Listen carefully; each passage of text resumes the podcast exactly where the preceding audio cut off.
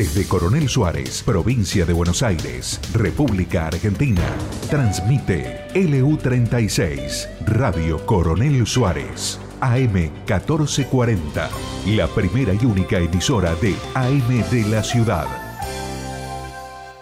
El ñandú azul es presentado por Criadero y Semillero El Cencerro. Semillas de girasol, sorgo, forrajeras, césped. Criadero y Semillero El Cencerro. Coronel Suárez. Teléfono 2926-430-152.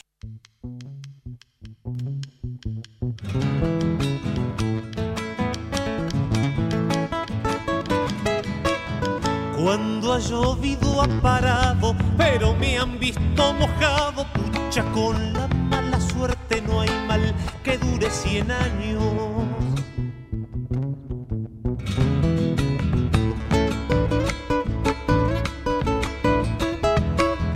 Más vale pájaro en mano si ha de faltarme el bocado. Más vale tarde que nunca y solo a mal acompañado.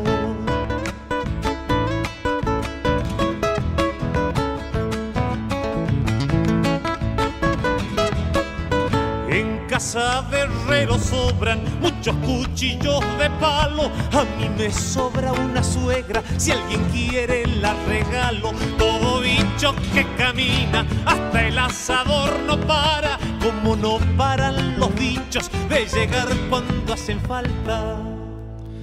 Y bien, señores, buen día. Esto es El Ñandú Azul, un programa hecho por productores agropecuarios. Es nuestro programa número 22 en este último sábado de invierno, 19 de septiembre, y hemos tenido una semana asignada por los reclamos, continúan los reclamos, tuvimos el reclamo de la policía días pasados y ahora el reclamo de los médicos el próximo lunes o el personal de la salud.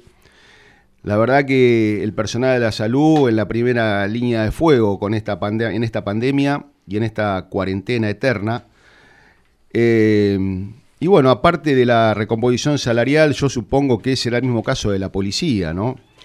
Es, eh, muchas veces los gobernantes se escudan detrás de los médicos para tomar decisiones este, donde se ve que hay un poco de abuso de poder. Y en este sentido, eh, los médicos muchas veces se ven obligados a poner la cara y a a lo mejor avalar decisiones que no son del todo correctas. Bueno, estamos eh, con nuestro equipo, con María Garros, Martín Aguer, eh, Juan Emilio de Luzarrete y quien les habla, Fernando Sifone, para dar comienzo a nuestro programa. ¿Qué tal? Buen día, ¿cómo les va?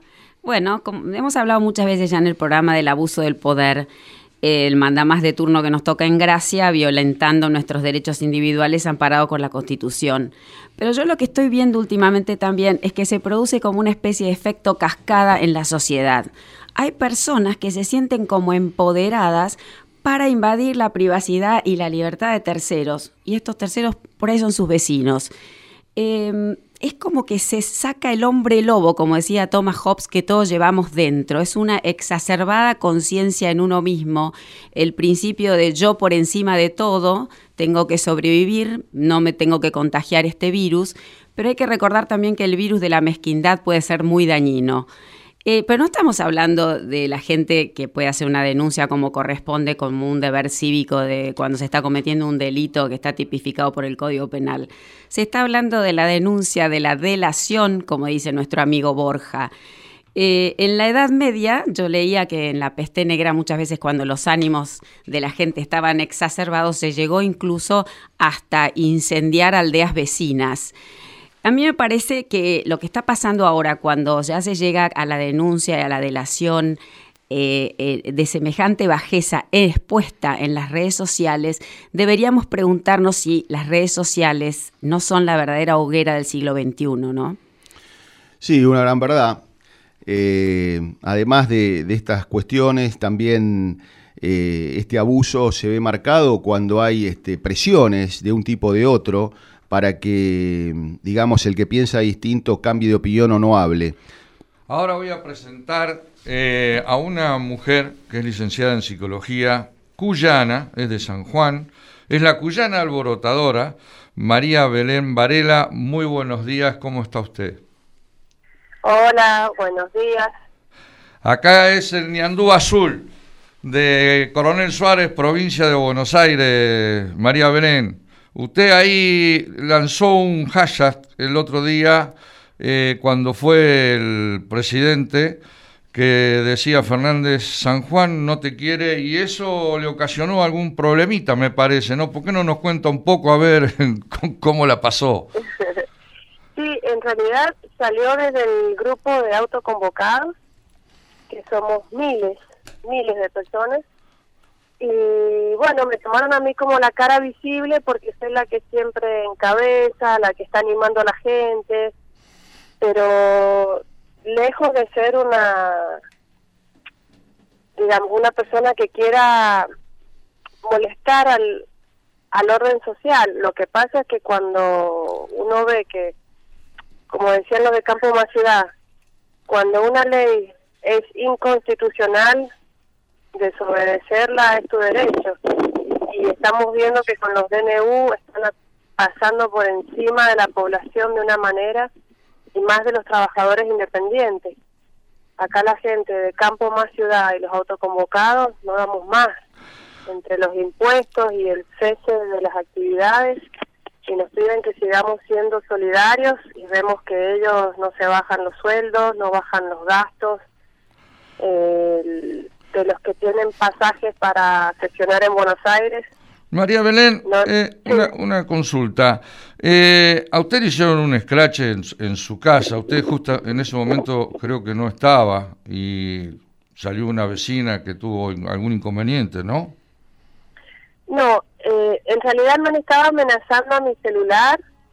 Después cayeron por la madrugada dos matones a dejar un pasacalles y unos papeles de que me quede en casa, que me calle. Y Después el domingo que organizamos el banderazo, cayeron por mi casa, pero yo estaba en la casa de mis padres con mis hijos.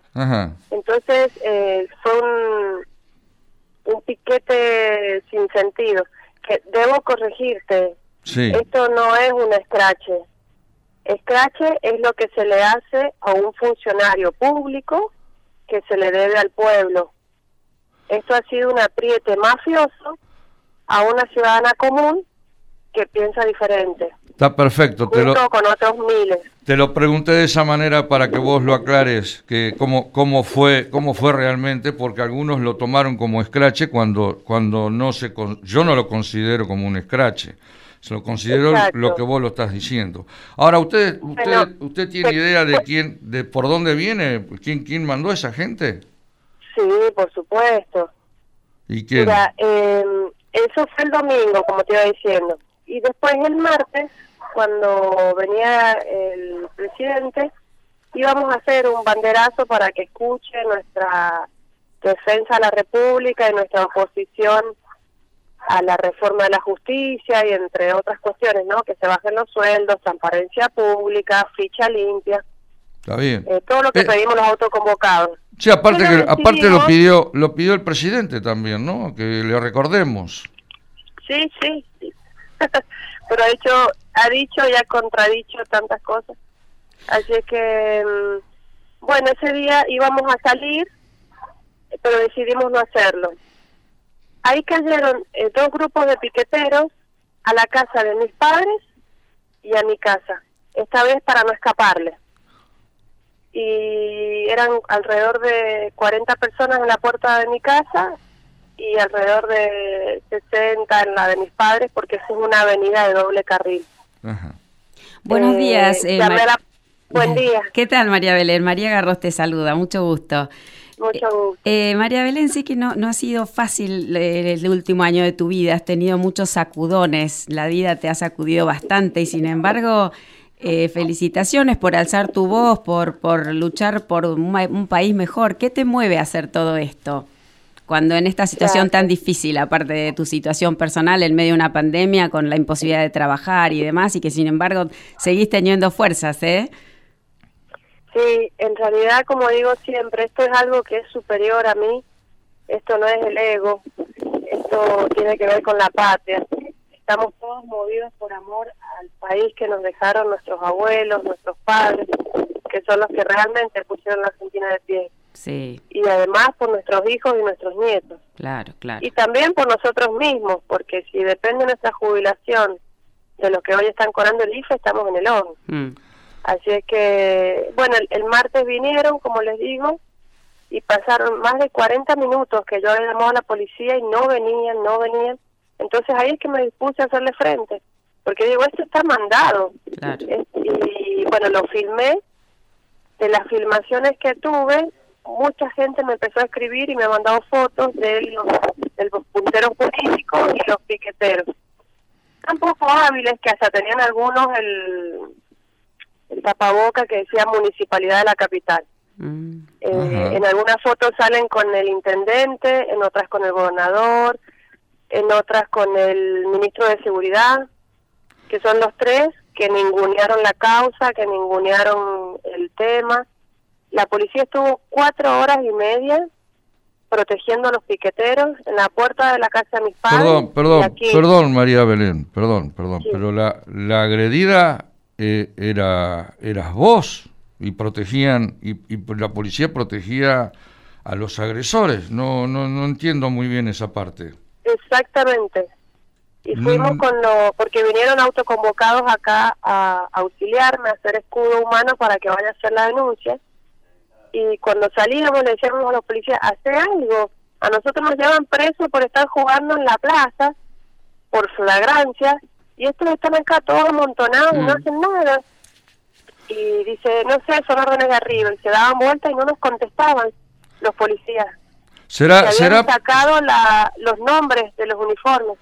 claro, por eso, será por eso que no, no, pues yo vi el video y en ningún momento eh, sale una mujer policía, pero en ningún momento aparece el, nombre de ella, o sea que se lo habían tapado a propósito para que no sea identificado.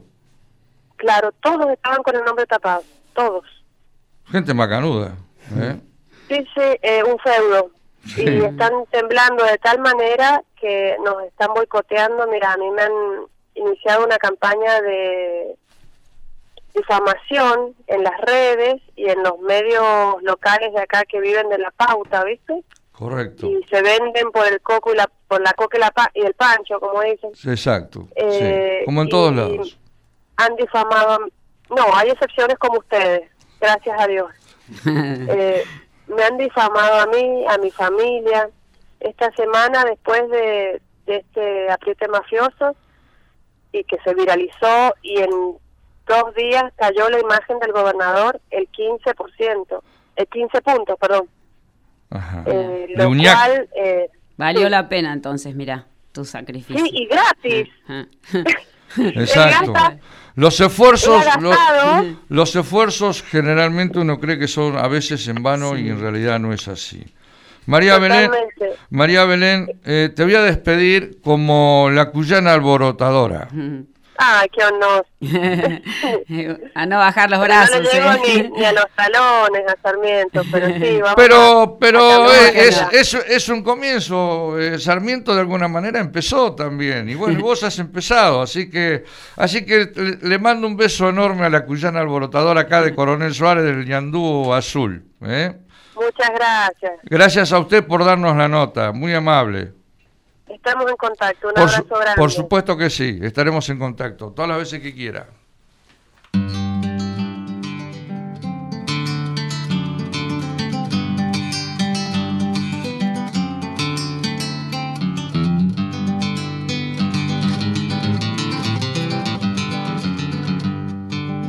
Sí, señores, soy surero, desde el garrón a las clinas, un panal para las chinas espadaña del nutriero, cantor y serenatero, pájaro de alas inquietas, traqueteado como chancleta, con experiencia crotera, y que me siga el que quiera si le aguanta la carreta.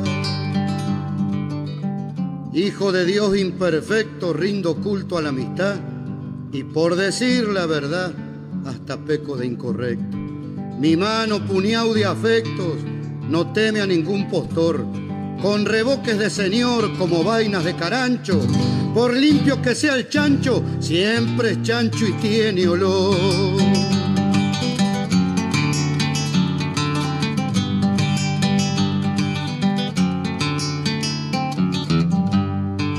Dulce guitarra española, como carne de bagual, cuando canta tu zorzal, las calandrias hacen cola se atropellan las chingolas o el asunto de las cuestiones.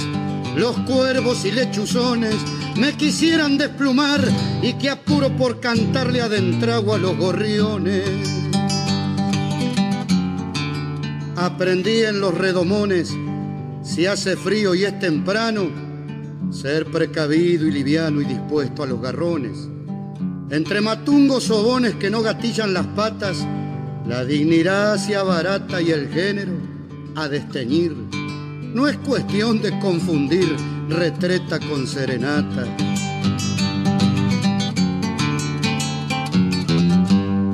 Astuto como indio herido, pa' mezquinar la persona a la mentira embrollona en un... Y bueno, eh, lamentable lo que nos contaba esta autoconvocada de San Juan, en lo que era un evidente apriete. Eh, y bueno, ese es el país que tenemos hoy, ¿no? Los aprietes, eh, los reclamos de todo tipo. Y el reclamo del día lunes justamente un reclamo del personal de salud que se va a hacer a las 10 de la mañana en todo el país, para que nos cuente un poco el, fondo de ese reclamo. Eh, la tenemos en línea a Mónica Morales, que es licenciada en enfermería. Buen día, Mónica. Fernando Sifone, para Ñandú Azul. ¿Cómo estás? Hola, buenos días, buenos días, audiencia. ¿Cómo están? Bien, Mónica, contanos un poco. Vos pedís ayuda en las redes, te he visto en algún, con algún posteo este, pidiendo ayuda. Eh, mm, a ver, contanos un poco. Sí, nosotros estamos pidiendo en realidad, eh, más, que, más que ayuda, estamos pidiendo acompañamiento en estos reclamos. Que el reclamo este, es un reclamo en, mejoras salariales, porque bueno, nosotros hace un año estamos cobrando lo mismo y eh, yo siempre digo que lo único que han aumentado es, el, es la cantidad de horas de trabajo, nos han aumentado los servicios, nos han aumentado todo y no nos han, lo único que no nos ha aumentado es el sueldo. Este, nos, nos sacaron francos, nos sacaron vacaciones, nos sacaron todos por esta por esta situación de la pandemia. Entonces, este, los que quedaron trabajando, porque igualmente hay gente que está este, eh, con, con, esa, con licencia por tener factores de riesgo, la gente que quedó tuvo que duplicar su cantidad de horas de trabajo, a pesar de que hay en los trabajos, en nuestros trabajos que son las terapias intensivas, que tenemos eh, un trabajo de insalubridad, que teóricamente la ley no nos permite hacer más horas, que las seis horas este, o las 36, las 36 horas semanales tenemos que hacer muchísimas más horas. Mónica, ¿y cómo, ¿y cómo interpretás vos este porque esto vos trabajás acá en el hospital de Coronel Suárez. Sí. Eh, todos sabemos lo que, lo que ocurre en nuestro distrito, el, doble discurso que, vemos. Por un lado, los médicos eh, son los que están en la primera línea de batalla y, el personal de salud en general, enfermeras y, el resto del personal del hospital, está en la primera línea de batalla y son poco más que los héroes de la, de la situación. Y por otro lado, el mismo municipio que declama eso eh, no, no les recompone salarialmente y además, este, bueno, ha hecho un, importante incremento en todo lo que son tasas y además, este, tampoco han hecho sacrificio alguno los funcionarios en lo que a sueldo se refiere. O sea, ¿cómo, cómo interpretan ustedes ese, ese, no es un doble discurso, es un triple discurso? Bueno, nosotros, eh, ¿de qué forma lo interpretamos? Como que nos, eh, es como diríamos, eh, es como bien vos lo decís, un triple discurso.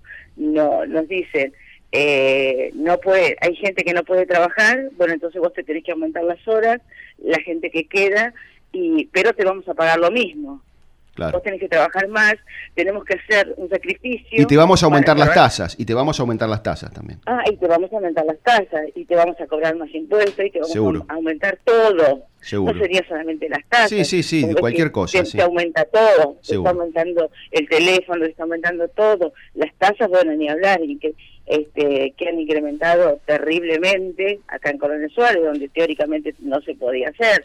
La ley decía que la ley nacional dice que no, no se puede hacer, pero bueno, eh, y, y a nosotros los salarios nos siguen siendo exactamente lo mismo. Este, lo mismo que el año pasado. Lo estaba viendo a valor dólar, el año pasado a valor dólar nuestro nuestro sueldo era de 730 30 dólares y ahora son de 286 dólares. Eh, te, das, te das cuenta la diferencia que entre el año pasado y este año hay muchísima diferencia. Mónica, buen día. Buen día, Mónica. Te saluda María Garros. ¿Cómo estás? Hola, ¿qué tal? ¿Cómo Muy bien, para expresarte desde ya todo nuestro apoyo, toda nuestra solidaridad. Somos muchos aquí en Suárez los que somos testigos de la excelencia del personal del hospital. Este, la hemos vivido muchas veces eh, con nuestros familiares en carne propia y muchas veces uno dice, bueno, la gente debería tener un, un sueldo digno y yo creo que el sueldo de ustedes debería ser un sueldo de excelencia, igual que la excelencia del trabajo que realizan. A eso es lo que tienen que aspirar. Así que mm, sigan adelante y todo nuestro apoyo desde ya. Muchísimas, muchísimas gracias. En realidad es eso lo que estamos, lo que estamos buscando. Eh, si bien el trabajo, por ejemplo, que hace el, el recolector de residuos también es válido, el trabajo que hace el que está en una plaza también es válido, pero nuestro trabajo es diferente. Nosotros somos el frente de batalla para este en este momento de la pandemia y en todo, en todo lo que es las urgencias, las emergencias. Nosotros somos, eh, estamos primeros en todo. ¿Sí? Si ustedes ven, eh, enfermería es la que está primero en todo. Sí, sí, y además es uno de los fines fundamentales del Estado, para eso está, para tener un buen sistema de salud. Exactamente, y nosotros tenemos dentro, somos dentro de los países más pobres, somos los cuartos. Es, es terrible, yo leyendo eh, somos cuarto lugar y después de Haití, después de Somalia y después de... de así que estamos terriblemente mal, donde nosotros tenemos tres enfermeros por cada 10.000 habitantes, donde el mejor país eh, como sería Canadá y Finlandia, tienen 122 mm. enfermeros por cada 10.000 habitantes y nosotros tenemos 3.8 enfermeros por cada 10.000 habitantes.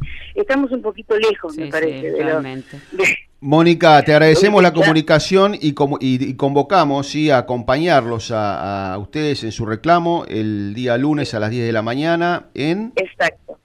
¿Dónde eh, Y una cosa que quiero decir, esto es totalmente, no, no tiene que ver ni con la política, ni con... no, no, fuera de partidismo político. Fuera totalmente. ¿Dónde, es la, dónde, dónde se juntan, Mónica? ¿Cómo? ¿Dónde se juntan?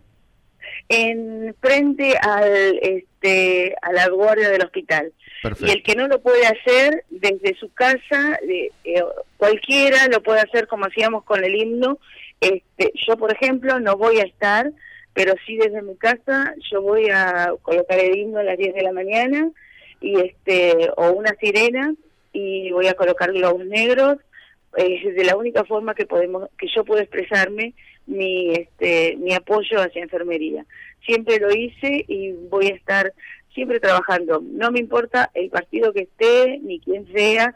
Eh, yo voy a para enfermería siempre vamos a estar este en pie de guerra mientras no consigamos lo que en enfermería se merece ser una profesión de excelencia una profesión reconocida y ser una profesión de primera línea nos solidarizamos con ustedes te mando un fuerte abrazo y bueno lo que consideramos, en lo que consideramos un reclamo justo.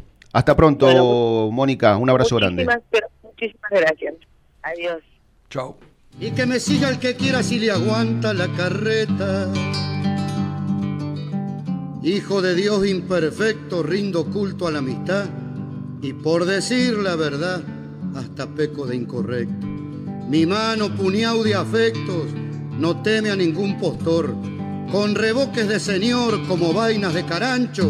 Por limpio que sea el chancho, siempre es chancho y tiene olor.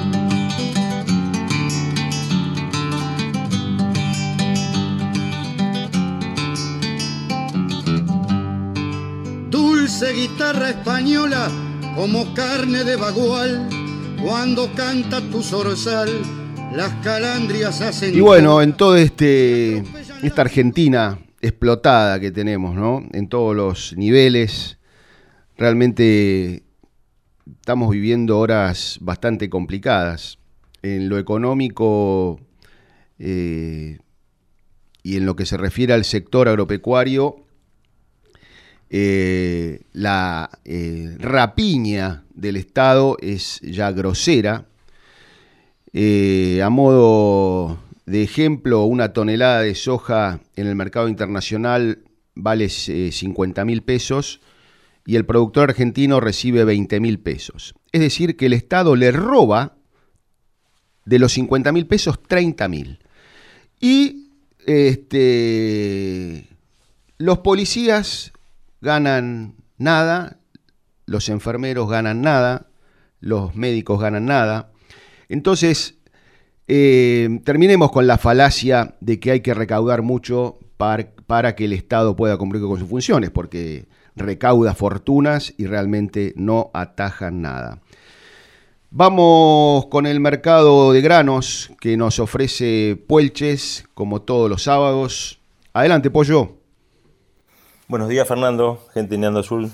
Bueno, terminamos la semana con subas generalizadas tanto en los mercados externos como en Argentina. El trigo disponible de Bahía Blanca quedó en 195 dólares, para el trigo enero quedó en 200 el maíz disponible 165 dólares, para diciembre 170. Maíz futuro quedó hasta mayo 165 dólares. Por cebada forrajera, diciembre, enero se pagó 170 dólares. Por soja disponible 270 dólares y 285 rosario por disponible. Y por soja mayo 255 dólares. Terminó la semana con rumores de más retenciones, las que fueron desmentidas por los exportadores que no escucharon nada. Eh, mercado en Chicago en 384 dólares la soja, que si a eso le sacamos el 33% de retenciones, te queda un mercado de 257 dólares Argentina, con lo cual están pagando más acá sobre precio. Pero bueno, la soja es una composición entre el mercado de harina y el mercado de aceites, así que, pero dicen que están a contramargen. Si esos 270 dólares que están pagando disponible Bahía lo hacemos por el tipo de cambio que terminó la semana, que fue 75 pesos con 18, te da 20.282 pesos la tonelada de soja. Pero si nosotros con esos pesos queremos comprar el dólar físico, calculándole un dólar de 130, nos queda una soja en dólares de 156 dólares. Una gran diferencia, ¿no? De 270 a 156 dólares. Pero bueno, es lo que hay. Eh, gasoil subsidiado en 55, así que distorsiones de precios. Y ante los rumores de más retenciones hubo bastante oferta de cebada nueva, de maíz nuevo, de trigo nuevo. Todo lo que es nuevo se operó bastante bien terminando la semana. Bueno, esperemos que llueva y que haya bastante producción. Les dejo un abrazo grande. Hasta luego. Señor productor agropecuario, comercialice sus cereales con Puelches. Contáctese con Gastón Aguer. El mail puelchessrl.gmail.com De Luzarreta, consignataria e inmobiliaria, presenta el mercado de Hacienda. Hola Carlos Juan, ¿qué pasó esta semana? Buenos días María y gente en Yandú Azul. Les paso el resumen semanal ganadero. En lo que respecta a la operatoria en el mercado Liniers, este viernes tuvimos una entrada de 8.790 cabezas, se ve un mercado con una venta trabajosa y difícil para las categorías con destino a consumo interno, y el interés de la demanda estuvo puntualizado en la vaca, que se mantuvo con valores firmes y una venta ágil. Los precios para el cierre de la semana quedaron para el consumo liviano entre 108 y 110 pesos, y fue el que más se dio en los valores. El novillito especial entre 105 y 107 pesos, también mostrando bajas respecto a los valores de la semana anterior, y la vaca buena entre 84 y 86, siendo la categoría que logró mantenerse en las cotizaciones. En cuanto al acumulado semanal en el mercado de Liniers, ingresaron 27.138 animales, una entrada con casi 1.000 cabezas más que la semana anterior. En el mercado de invernada se continúa viendo una oferta similar que ronda las 20.000 cabezas entre operaciones televisadas, los remates online y las operaciones realizadas en de campo a campo.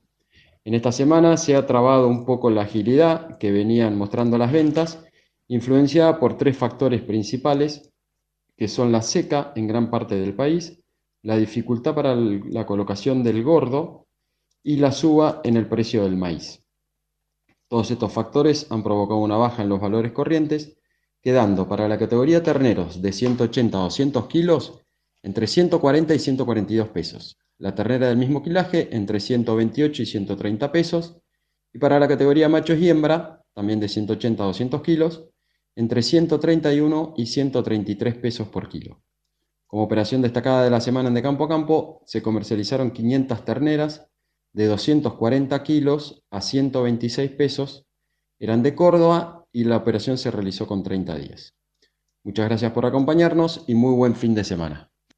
Comercializa tu hacienda de faena e invernada en De Campo a Campo, el mercado ganadero. Publica tu lote y recibí una cotización en tu celular de forma rápida y sin mover la hacienda de tu campo. Bájate la aplicación desde el App Store o Play Store.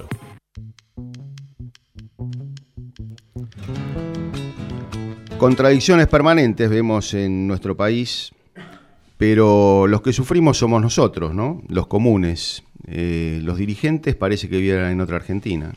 Es complicado el tema de la dirigencia política fundamentalmente eh, cuando se apropia de una buena idea.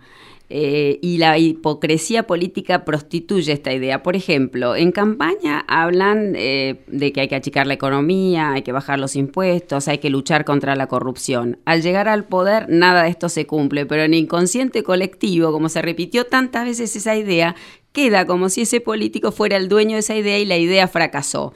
Entonces, por ejemplo, te dicen, no, ¿para qué aplicar medidas de economía de mercado si fulano la aplicó y fracasó? No, lo que fracasó realmente es que nunca se aplicó esa idea.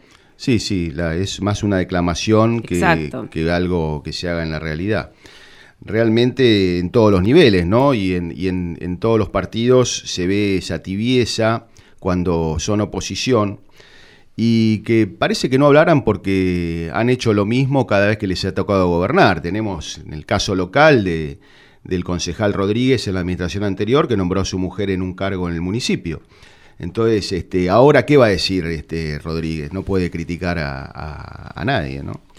Así que, bueno, es lamentable todo esto. Vamos con el editorial, Iván.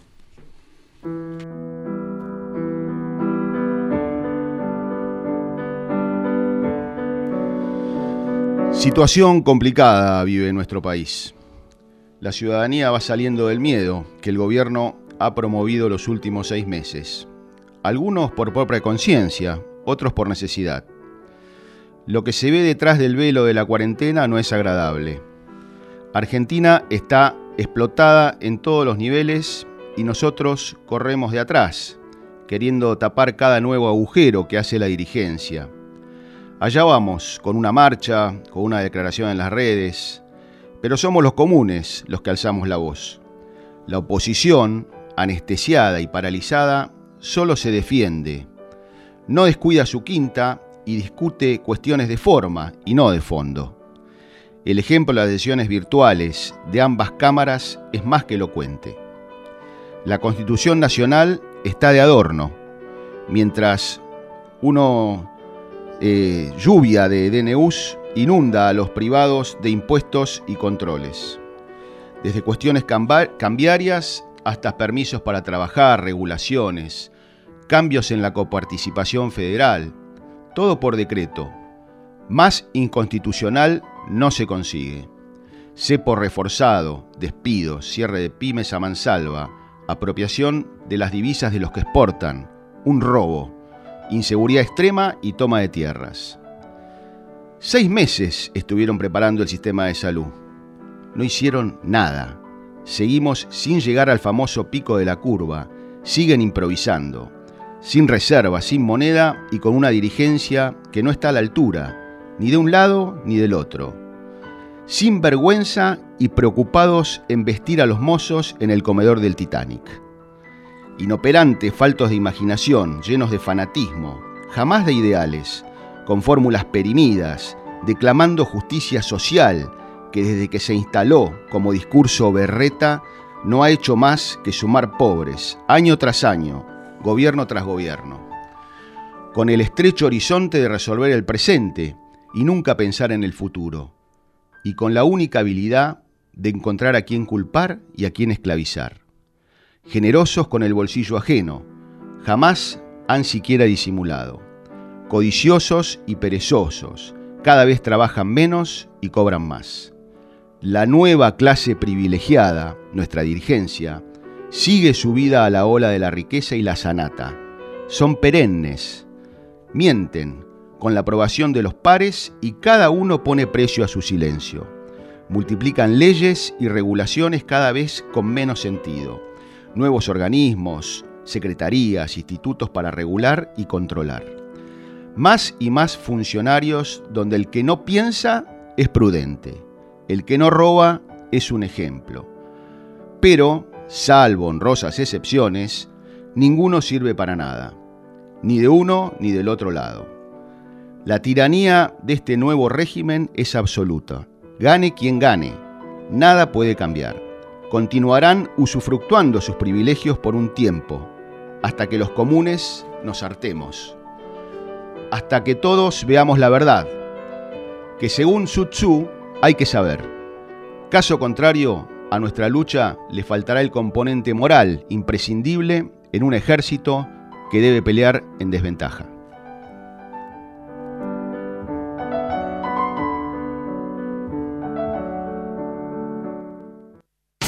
Estás escuchando LU36 AM1440, tu radio AM.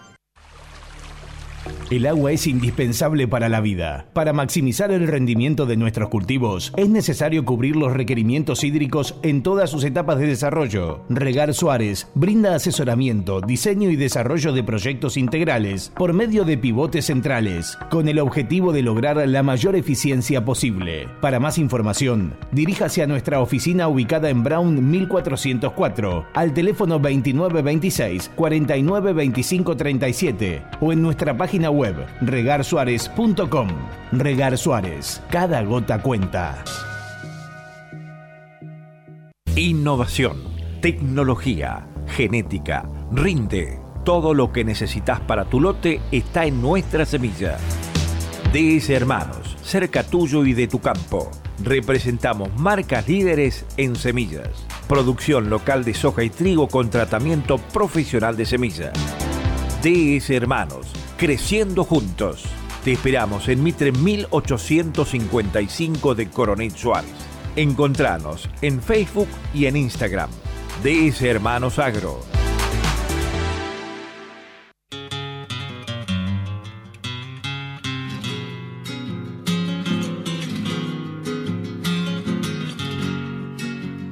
Cabaña La Cristina, de Guillermo Federico Eque y Edith Margarita Eque, Sociedad de Hecho.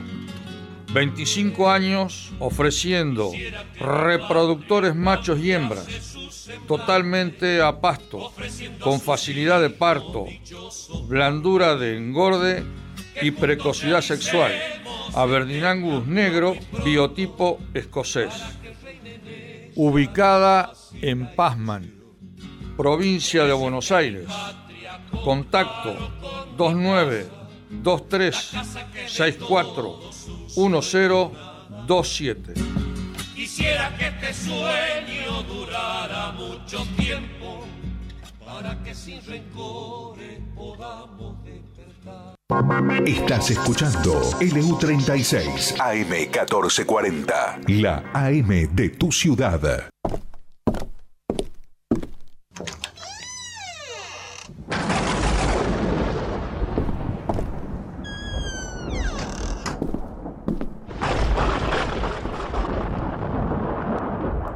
Adelante, Borja, buen día.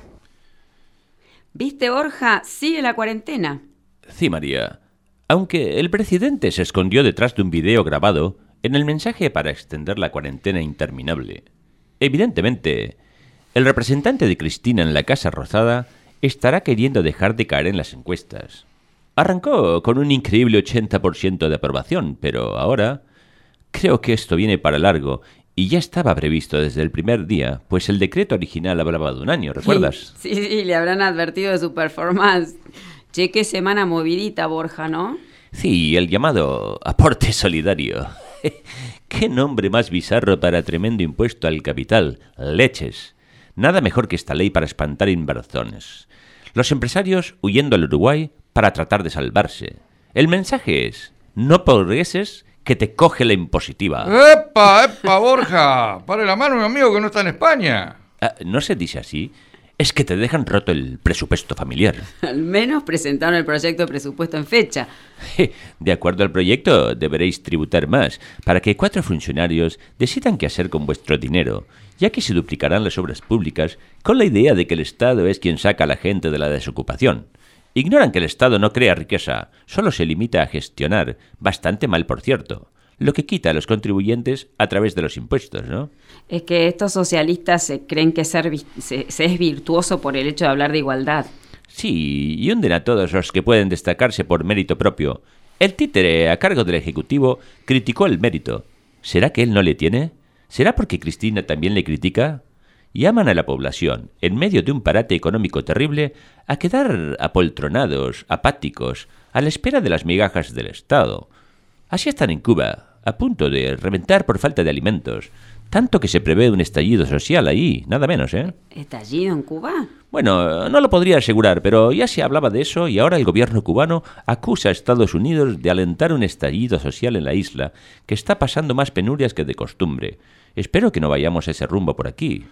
Bueno, escúcheme, señor Borja, no sé si usted lo conoce a, a Dualde, a uno que nosotros le decimos el cabezón. El señor volvió a hablar y dijo que vamos para atrás. Sí, no solo eso.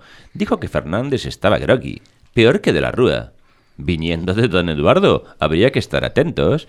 El otro día habló de golpe y al rato estaba la policía autocartelada y protestando como nunca antes. Por otro lado, la Corte Suprema no dice nada mientras Cristina saca del medio a los jueces que le pueden complicar sus numerosos procesos penales. Sabrán que luego irán por ellos. ¿Sabéis? En estos días he aprendido a beber de ese brebaje amargo que vosotros tomáis. El fernet, el mate, ¿qué brebaje, Borja? La envidia, el temor de la sociedad y verlo a Kisilov, eh, que como dice el cuarteto de Nos, el que nace paletrina nunca llega a Butterclosh.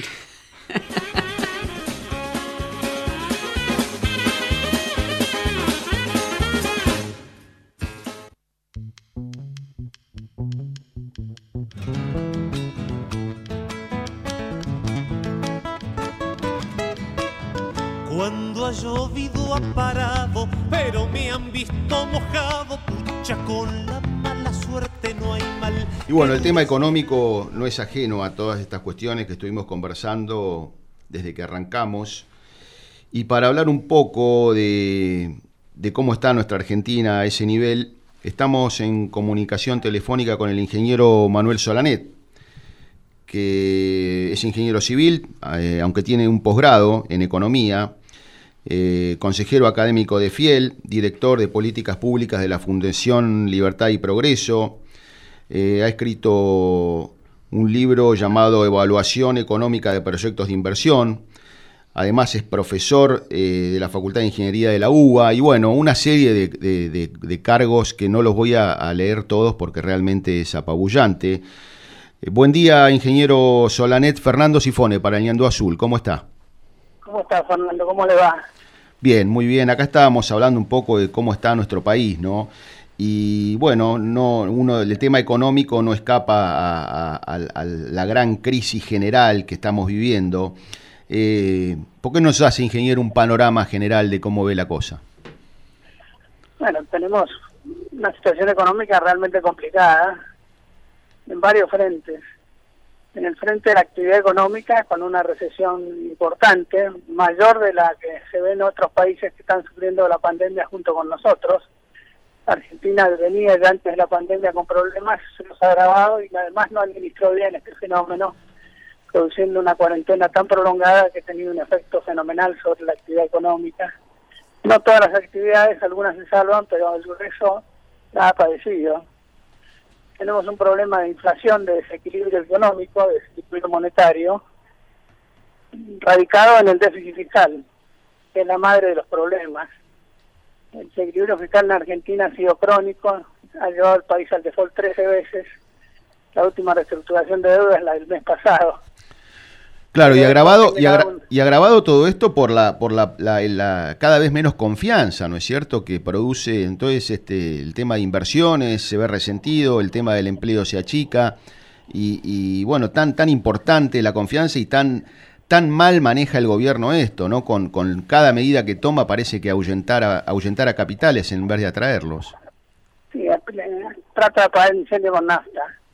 Claro. Todas las medidas que han tomado eh, últimamente han sentido a, ese propósito, sin un programa económico coherente, contra un programa político bastante más coherente, que apunta claramente a buscar la impunidad de quienes cometieron los actos de corrupción, y lo está logrando, lamentablemente. Pero en lo económico la confianza es clave y esto se está viendo lo que hace el mercado de cambios. De eso le iba a... Sí. sí, buen día, ingeniero Solane. María Garros, mucho gusto. Justo de eso le iba a preguntar, eh, ¿son delincuentes las personas que se refugian en el dólar como moneda de ahorro, como dice el gobierno? Somos todos. Sí, ¿no? No somos delincuentes. La única forma de ahorrar es una moneda que permanece en su valor. El, gobierno trata de convencernos de que no lo hagamos acusándonos de especuladores, etcétera. Pero la verdad es que los argentinos tenemos una moneda en la cual confiamos para ahorrar, es el dólar. Y esto no se le puede adjudicar como culpa a nadie. Y esto es lo que está sucediendo. ¿ah? La presunción de inflación además se está acrecentando por la enorme emisión de dinero que está haciendo el Banco Central para financiar el déficit fiscal. Este es el fenómeno que recién mencionaba, que es la madre de todos los problemas que tenemos. Es un tema crónico en la Argentina, pero que se acentúa con los gobiernos populistas. Y este es uno de ellos. Eh, ingeniero, ¿cómo, ¿cómo salimos de esto, porque la verdad que eh, este gobierno, como decimos en el campo, no recula, es decir, que va siempre, va a seguir este, profundizando esto. Vemos un, este, una ciudadanía bastante movilizada y bueno, parece que este, le hace contrafuego con nafta, como nos decía usted este, recién. El tema es dónde terminamos, ¿no? Queremos terminar bien, tenemos que ir para otro lado, un giro de 180 grados. Nuestra fundación viene trabajando en un conjunto de propuestas de reformas estructurales. Digo estructurales porque son reformas de fondo, que nos permitirían salir de este problema. Pero claro, se necesita un gobierno con otra ideología, con otra mirada, con otra honestidad también. Pero esto se puede, son unas 10 o 15 medidas, que son algunas potentes, pero sin costo social, y otras hay que sufrirlas como quien sufre una operación cuando tiene un tumor. Tenemos por delante la necesidad de una reforma laboral para que tomar un empleado en Argentina no sea un riesgo fatal y tenga un costo enorme. Tenemos que hacer una reforma del aparato estatal, eso es lo fundamental. La gente tiene que saber de que la cantidad de empleados públicos en la Argentina durante la gestión kirchnerista anterior se duplicó innecesariamente y esto tiene que volver a sus fueros. Tenemos que hacer una reforma del régimen de coparticipación federal de impuestos y una reforma impositiva. Esto eh, no es misterio. Nosotros hemos desarrollado un trabajo con un análisis bastante pormenorizado de todas estas medidas. Les estamos proponiendo algunas el detalle de las reformas legales que hay que hacer. Pero claro, esto no sé si es pedirle peras al olmo cuando tenemos un gobierno que está mirando para otro lado tiene una ideología totalmente distinta a la que se necesita, está fuera del mundo. Pero yo creo que hay que insistir en eso, y nuestra tarea de la Fundación Libertad y Progreso ha sido en estos años de cambio cultural. Porque si la, si la, si la gente cambia, si la población mayoritariamente entiende cómo funciona la economía, cómo funciona la sociedad, mira al resto del mundo, finalmente los gobiernos, aunque tengan sesgos populistas, van a estar más propensos a hacer las reformas que hacen falta. Qué difícil el panorama que enfrenta el campo, ingeniero Solanet, porque vio que dicen que los productores agropecuarios somos como una especie de inversores seriales, pero eso no quita que, podamos convertirnos en perdedores seriales, que ya sería imposible, ¿no? Bueno, el campo eh, pierde en cierto sentido. El precio que recibe el campo por lo que vende está castigado por las retenciones y por un dólar más barato del que hay que pagar cuando compra alguno otro bien. Esto ya es un castigo pero de todas maneras el campo ha salido indemne, bueno, entre comillas, ¿no? Gracias al esfuerzo y al cambio tecnológico. Pero claro, esto es pedir demasiado, un sector que está sacrificándose por el resto de la economía, y por el resto de la sociedad. Claro. ¿Cómo, cómo, cómo en esta batalla cultural que hay que dar, ¿no? la gente puede entender que, que sea bueno reducir el Estado, reducir el número de empleados o una reforma laboral, ¿no? Porque quien más, quien menos se siente afectado, pero eh, también eh, es este, de bastante inocente creer que de esto se sale sin trabajo y sin sacrificio. O sea, pareciera que este, la gente le cuesta entender que a veces hay que pasarla mal, ¿no? A veces las crisis cuando son profundas eh, dejan enseñanzas. Recordemos lo que pasó en el año 89 cuando pasamos por una hiperinflación una hiperinflación que tenía génesis parecidos a las que tiene el problema actual, un déficit fiscal enorme, empresas del Estado ineficientes, reglas de intervención del Estado ineficientes.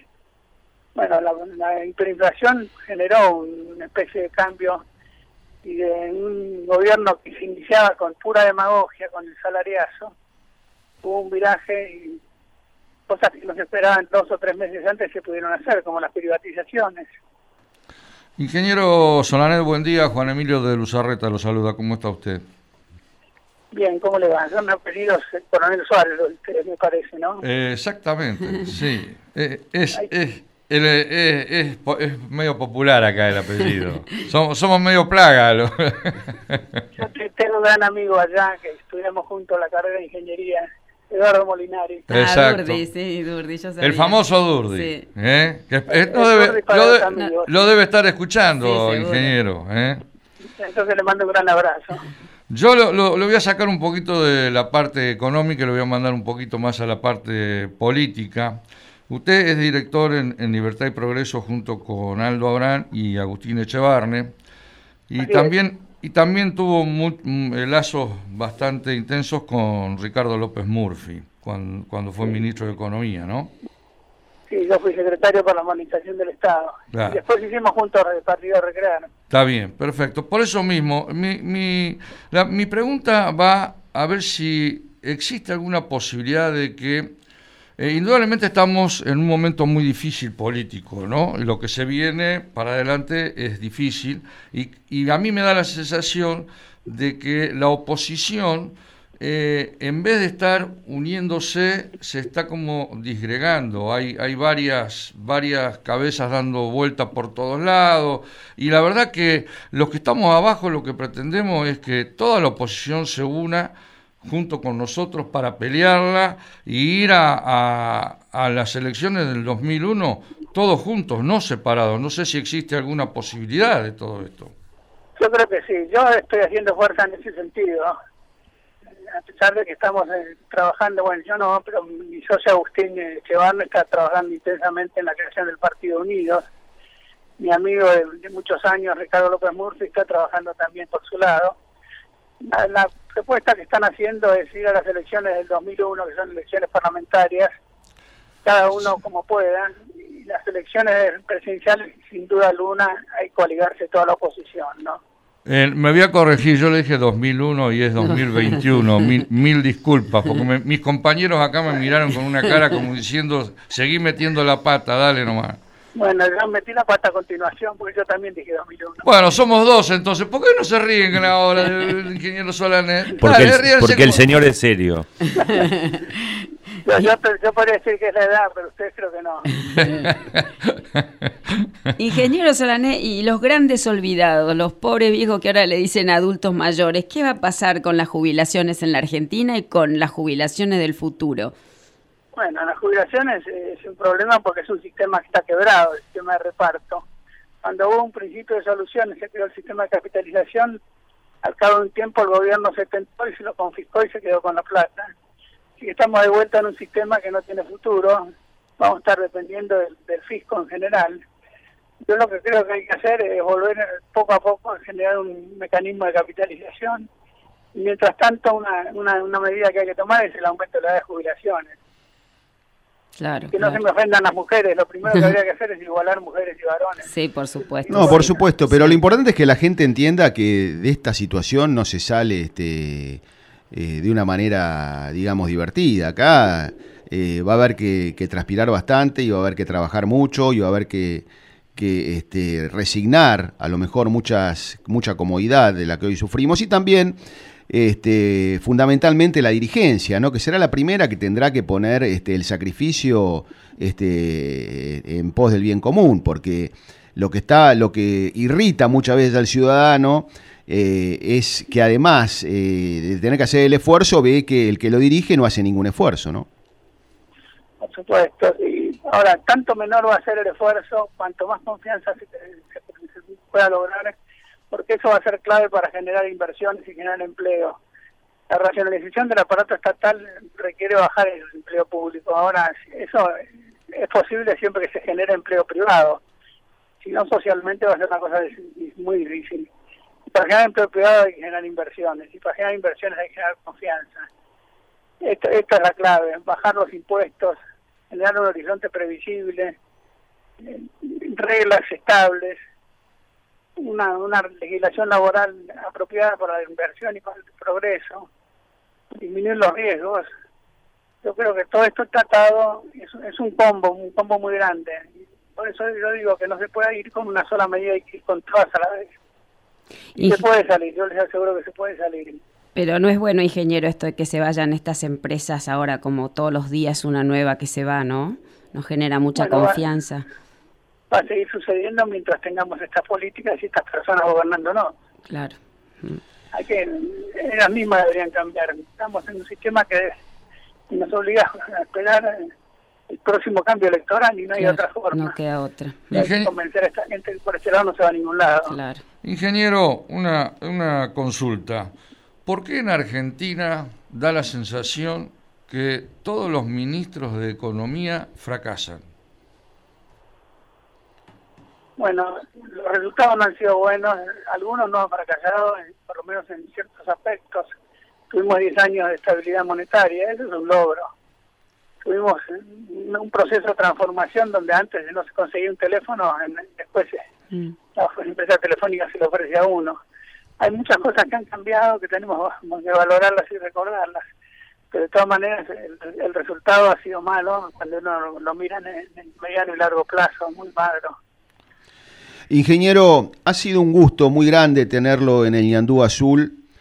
La verdad que un lujo que nos estamos dando, eh, aunque a mucha gente le duela escuchar la verdad, es, una gran este, verdad la que usted ha descrito y bueno, eh, esperamos tener futuros contactos. Eh, le deseamos el mayor de los éxitos y, le mandamos un abrazo muy grande desde Coronel Suárez. Lo felicito por el programa. Bueno, muy amable, muy amable. Ha sido el ingeniero Manuel Solanet para Iñandú Azul. Si es cuestión de confesar, no sé preparar café y no entiendo de fútbol. Creo que alguna vez fui infiel, juego mal hasta el parque y jamás uso reloj. Para ser más franca, nadie piensa en ti como lo hago yo, aunque te dé lo mismo.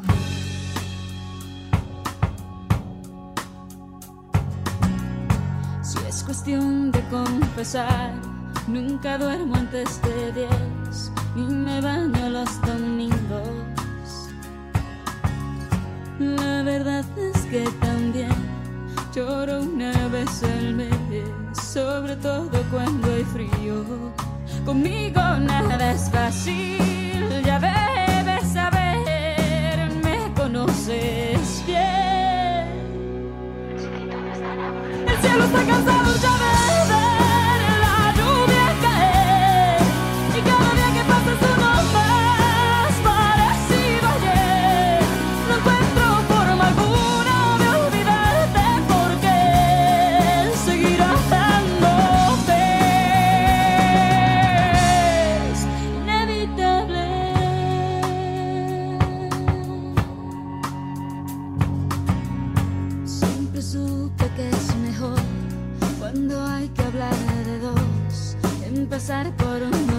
Y bueno, seguimos en nuestro programa. Eh, hemos hablado bastante de la dirigencia hoy, y no es la dirigencia oficialista o la dirigencia de la oposición o la, la dirigencia sindical o la dirigencia gremial, Por supuesto que hay buenos dirigentes y por supuesto que hay gente que va para adelante y trabaja bien, pero en general eh, se ve una falencia importante en la dirigencia, se ve una como si estuvieran desprendidos de la realidad, no, no, no este, eh, palpan el humor social, les cuesta mucho hacerse carne de los problemas del ciudadano común y lamentablemente este, la gente cada vez está más molesta con, esta dirigencia y con esta política, ¿no? Eh, vamos al comentario de María Garros. Bueno, eh, ¿se acuerdan ustedes del otro yo del doctor Merengue? A lo mejor algunos nostálgicos sí. Fue una de las creaciones más geniales de Guillermo Divito. Era un dibujante, humorista, historietista argentino allá por 1940-1960. Su personaje, el doctor Merengue, era un abogado casado, imperturbable, serio, atildado, correcto y educado. Pero su cara oculta, su otro yo, una especie de Mr. Hyde criollo, que se presentaba como un fantasma gritón, revelaba sus verdaderos pensamientos, sus bajas pasiones, con burla e ironía hacia su personalidad y apariencias. Y si de doctoras y doctores merengues se trata con la política argentina, nos hacemos un festín, ¿no? La primera, la arquitecta egipcia. En Buenos Aires hasta los helechos tienen agua, se mofa y desprecia la opulencia de la ciudad. Su otro yo le dice, ah, pero los míos de mi piso de Avenida Alvear y Parera, esos los riego con agua mineral. Igual que su chirolita, típicos exponentes de los socialistas de caviar que lloran con lágrimas de cocodrilo la pobreza ajena, pero que es esa pobreza la que paradójicamente les procura a ellos una gran vida y poder a través del clientelismo político. Otro merengue, doctor Pedro Can, miembro del grupo de infectólogos del presidente. Tenemos que ser custodios de las libertades que vamos obteniendo, dijo. Su otro yo le advierte, Ojo que se nos desparrama el rebaño, cada vez hay más ovejas descarriadas. Queremos que las libertades nos la agradezcan a nosotros. Este es el gobierno de científicos que nos ha, que nos ha conducido al récord de contagios, a una economía en bancarrota y con la moral por el piso. La diferencia entre un usurpador de tierras y un patricio terrateniente es el tiempo transcurrido, escribió Diana Mofa, su otro yo merengue vocifera. Aguanten los usurpadores ladrones. El resentimiento nubla la razón y el respeto por la ley de esta doctora en filosofía de la coalición cívica. Nosotros necesitamos que los dólares que obtenemos de la exportación los tengamos disponibles para la producción de nuevos bienes. Palabras de la funcionaria Cecilia Todesca. La ubican la que tiene los plazos fijos por 7 millones de dólares. El otro yo de Cecilia dice, lo tuyo es mío, eso sí, lo mío es mío, jaju como dice Nico, mi sobrinito. Qué clásica merengada de quien se cree dueño y señor del esfuerzo del que trabaja y produce. El atildado ministro de Economía Guzmán anuncia que el gobierno no quiere enfrentar pagos al fondo hasta 2024. Su otro yo le dice, nosotros no pagamos, pero ustedes, sí, ustedes los pagadores seriales a la FIP, sí, cuidadito con atrasarse. Mauricio Macri rompió el silencio en defensa de los derechos individuales y contra el avasallamiento de la clase media. Su otro yo. Se está armando la rebelión de los mansos. Principios liberales bienvenidos. Si insisto demasiado con mis ideas de gradualismo económico, presión fiscal, deuda externa y maraña de subsidios, a mí no me vuelven a votar ni locos. Capitalismo o socialismo, esa es la cuestión. Cambiemos. No es cuestión de personas, es una cuestión de sistema. ¿Se acuerdan eh, de la canción The Great Pretender? Originalmente la grabaron los plateros, pero hasta Freddie Mercury interpretó su versión del gran farsante. Algunas de sus estrofas dicen, soy el gran farsante a la deriva de mi propio destino, Juego el juego de mi verdadera vergüenza. Es viejísima la canción, es linda, pero parece que algunos políticos merengados, nostálgicos que pululan por ahí, la ayornaron y la consideran su himno nacional. ¿Te acordás, Martín, alguna, alguna este, estrofa de esta canción para que la gente la recuerde? Oh, yeah. I'm a great pretender. Esa Uh, pretend. Muy bueno. Bueno, esto sí, ya, esto ya, ya colmó todo. Señores, cerremos, vayámonos. Muy bueno el comentario, María, la verdad, Yo, espectacular. yo quiero hacer un saludo por el Año Nuevo Judío a la comunidad judía, que es la... Perdón si a toda la comunidad si le erro en la forma de pronunciar, pues ya le erré con el hashtag, ya le erré hoy y espero que no le vuelva a errar con esto, o sí. Si le erro, mil disculpas. Los felicito por las fiestas del Rosh Hashanah, Hashanah que significa Año Nuevo. Ya le erré. ¿vieron? Ya le erré. Bueno, y el Yom Kippur, que es el día del día del perdón. 14 millones son los que festejan. Un montón, más una Mucha fiesta, gente, una sí, fiesta enorme. ¿eh?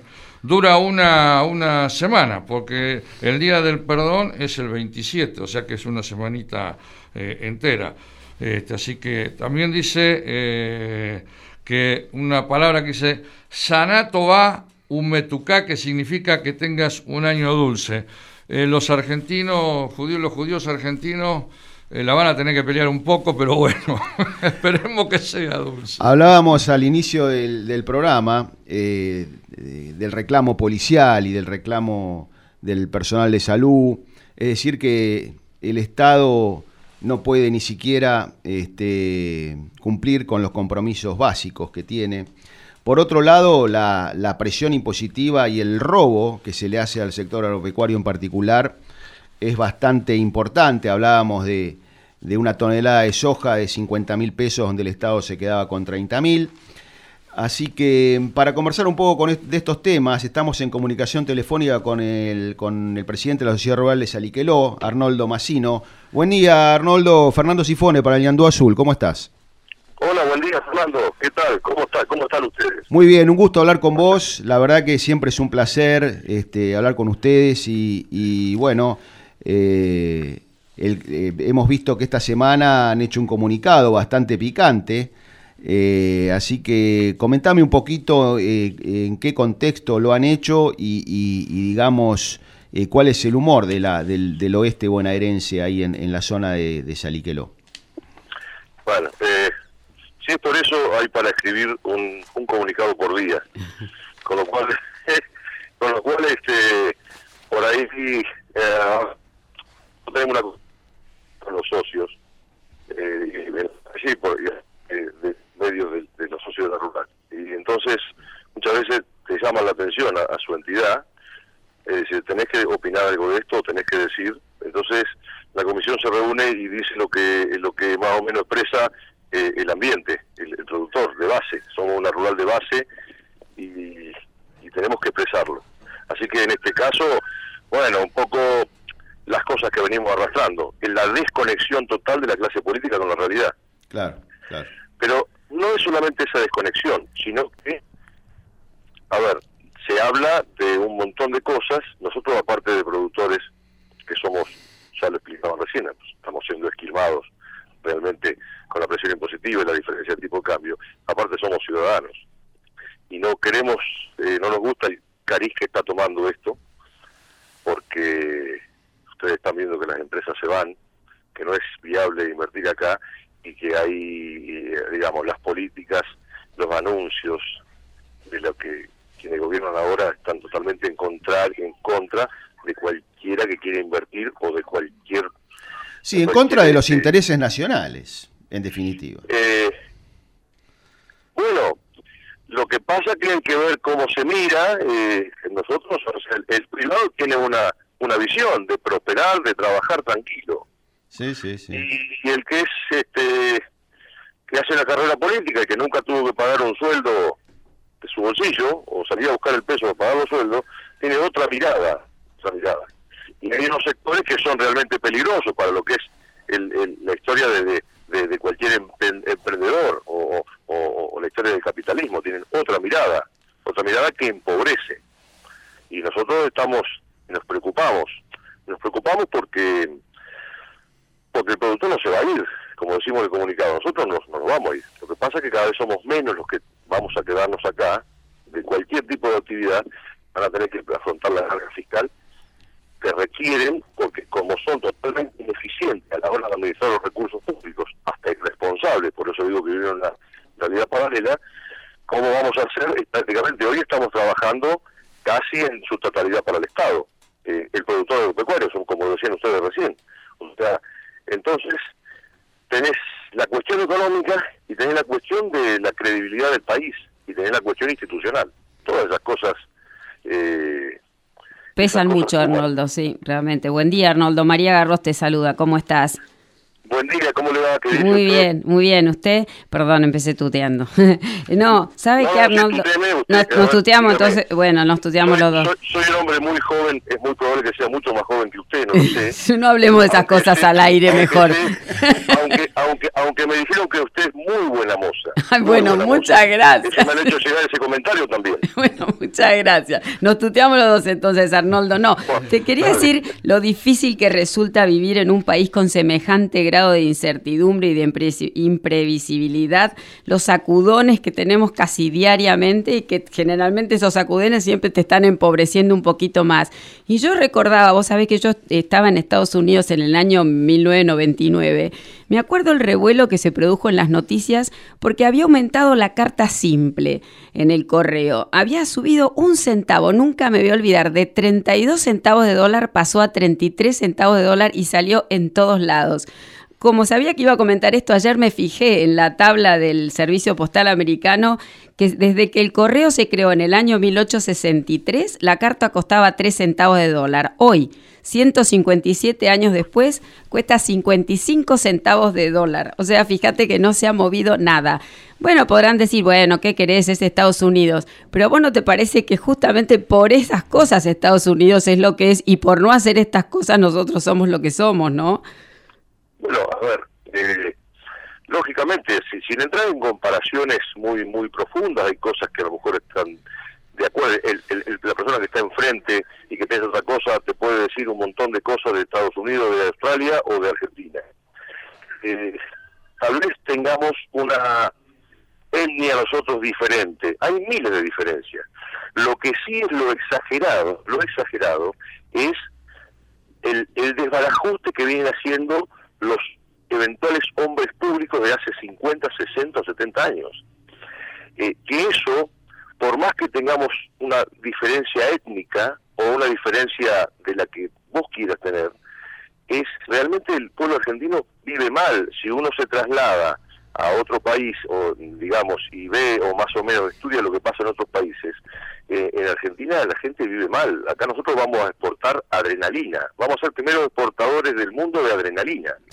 Porque realmente, eh, ¿quién no ha tenido a ver eh, sus familiares o nosotros mismos que, que, se vive mal?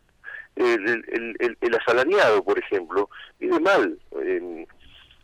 todo el mundo vive mal, porque no alcanzás nunca por los desbarajustes que hace, porque es una cuestión de gasto público. Sí, obvio, sí. Bueno, podemos decir, a ver, una persona que trabaja eh, acá en el campo, que está trabajando y que cobra 30, 50 mil pesos, y, trabaja todo por 50 mil pesos, no puede ser que venga un militante a enrostrarle, un militante a enrostrarle que le dieron 16 mil y pico pesos, y que es lo que corresponde y es su derecho. No es así, o sea, eh, te causa indignación y, y eso es el problema que tenemos en comparación con otros países, me da la impresión. Es, em, digamos, se ha hecho un negocio de la política y, y donde hoy están siempre están desconectados de la realidad, pero hoy, hoy, hoy se nota muchísimo. Yo escuchaba recién los médicos y los policías. Bueno, perfecto. Eh, ¿Cómo no uno lo va a entender si escucha a un policía o un médico que cobra 50 mil pesos o 40 mil pesos cuando vos tenés toda una clase política que realmente sobran funcionarios, sobran funcionarios por todo, por donde lo mides, que eh, cobran eh, 100, 100, 120, 150. ¿Cómo va a legislar esa gente? ¿Cómo va a dirigir un país una, una persona? ¿Con qué autoridad moral va, va, va, va a dirigir el país una persona que no tiene la, o sea, que, que tienen ese nivel de ingresos. Ahora, Arnoldo, qué importante, qué importante, ¿no? nosotros hablábamos al principio del programa de la dirigencia en general, de la, dirigencia política, la dirigencia gremial, sindical. y bueno, realmente estamos bastante huérfanos de dirigencia, salvo dijimos algunas excepciones. Creo que eh, ustedes eh, en la rural de Saliqueló son una excepción porque en definitiva eh, el resto lo vemos bastante adormecido, bastante paralizado, y no te voy a hacer decir nada a vos porque lo estoy diciendo yo. Así que este, qué importante, como la, vez pasada entrevistamos a, a Raúl Vítores, que también habían hecho un comunicado, y él nos decía, lo que pasa que eh, nosotros somos entidades que, no solamente tenemos que ocuparnos de los problemas agropecuarios, hay momentos en que uno tiene que meterse porque es ciudadano también, como decías vos al principio, y tiene que hacerse carne de los problemas de la sociedad donde uno vive. No puede estar pensando en la exposición rural, ¿no es cierto, Arnoldo? Solamente. Bueno, bueno, eh, bueno, eh, a ver, esto tengo decirlo con mucho cuidado. son diferentes estilos. digamos, todos trabajamos todos trabajamos y todos ponemos el pecho a las balas, todas las entidades. Yo, a ver. No, no me refiero al agropecuario, me refiero en general, la dirigencia en general. Estábamos hablando de la dirigencia política, la dirigencia oficialista, la dirigencia de la oposición, la dirigencia sindical. Si es así, si es así, ¿sabe qué pienso, Fernando, yo? Eh, si es así, como viene la, cuestión, no veo una oposición muy este muy firme en ciertas cosas. No, Estoy escuchando cosas estoy escuchando cosas que no creo, no sé si serán ciertas, yo estoy en el campo de la mañana muy temprano, pero de, de nuestra riqueza estoy escuchando algunas cosas como que la oposición estaría aceptando en, en cambiando algún término y eso es totalmente confiscatorio y una cosa de locos eh, que debe aplicar un impuesto a la riqueza. Si es así, yo creo que nosotros, los chacareros la gente del interior y el trabajador rural, va a ser lo que van a poner coto a esta circunstancia. Bueno, me alegro, me alegro, me alegro escucharte, me alegro escucharte, Arnoldo, tan firme en ese sentido, ¿no? Arnoldo, buen día, Juan Emilio de Luzarreta, ¿cómo estás? Hola Juan, ¿qué dice usted, maestro? Muy bien, muy bien, por suerte. Ahí, eh, Carvap está, está, en, está por renovar las autoridades, ¿no? Mire, yo no sé, creo que este año era eh, en algún momento no sé bien si es este mes el que viene. Lo que pasa es que no se puede, esto eh, es imposible hacer una asamblea, porque eso en algún momento tiene que ser eh, presencial, creo. Y hasta que no, hasta que no, no, no levanten el, el, la especie de, bueno, no quiero ser crítico con esto, hasta que no levanten este cuasi estado de sitio sanitario, eh, digamos, no creo que se pueda hacer. No creo. Ajá. ¿Y que hay, hay varios... hay, varios, varios, varios candidatos o, hay una sola lista, eh, Arnoldo? Mire, eh, hay mucha gente que puede ser, que puede ser. Eso es una, es un, son lugares muy, muy duros y sobre todo en esta época son lugares muy duros para ocupar, muy de mucho trabajo y, y son épocas muy, muy, muy tremendas, porque todos los días tienen que estar atajando un penal. Eh, gente adecuada, por supuesto que de los que yo conozco, por lo menos hay, no sé, cinco, seis, siete personas con, adecuadas para encabezar. Eh, así que eh, hay, muy buena gente, muy buena gente. Yo creo que me da la impresión de que, no sé si va a haber dos listas, es probable que están todos, estamos todos muy unidos y muy abruquelados, porque el, mismo los mismos avatares de, la economía y de la, situación del país nos abroquelan. Así que entiendo que va a haber una sola lista, pero bueno, yo realmente no soy la persona adecuada porque no, no eh, digamos, no sé mucho la interna dentro de Carvap, sí participo como todos los todos los que este, estamos en las rurales, pero bueno, a mí me la, la rural nuestra requiere mucho mucha presencia y, y tenemos una comisión que, que trabaja mucho y aparte exige y por lo tanto no me deja mucho tiempo a mí de, andar de, estar mirando todavía eso Arnoldo eh, bueno, eh, no, eh, nos, estamos quedando sin tiempo, te, te agradecemos mucho la, la comunicación y, y, bueno, te llamamos medio intempestivamente porque al hablar de dirigencia y al hablar de. y le estábamos pegando tanto a la dirigencia en general que dijimos, bueno, vamos a llamar a un dirigente que por lo menos este, trabaja y, este, vamos a poner este, la, mostrar la parte buena. Así que por eso te llamamos. Eh, bueno, bueno, pero a ver, no yo el más trabajador de ahí, a ver, gente muy trabajadora, mejor, a lo mejor no, es de, no es con falsa modestia que lo digo. A ver, yo tengo una yo tengo una comisión acá directiva en la Rural de Saliqueló que para empezar tenemos cinco damas, cuatro o cinco mujeres que trabajan y te hacen trabajar. Por lo tanto, eh, son, bravas allá y acá también que yo sea ese, que yo sea medio aragán no se nota, no se nota. Está bien, está bien. Porque me llevan puesto, la comisión me lleva puesto. vamos a hacer, sé que nos quedamos sin tiempo, pero los vamos a tener en, eh, informados, aunque sea con los WhatsApp de ustedes, que, los, o sea, no, está por hacer la, el concurso de novillo, que el año pasado y nosotros tenemos un concurso muy grande, el más grande del país. Sí, sí, es la fiesta nacional del novillo en Saliqueló. Y nosotros tenemos, nosotros somos capital provincial. La capital provincial, no, ah, está bien. Eh, y, y vamos a hacer, eso es bastante importante, pero estamos haciendo algo muy, pero muy este eh, grande y queremos que sea importante.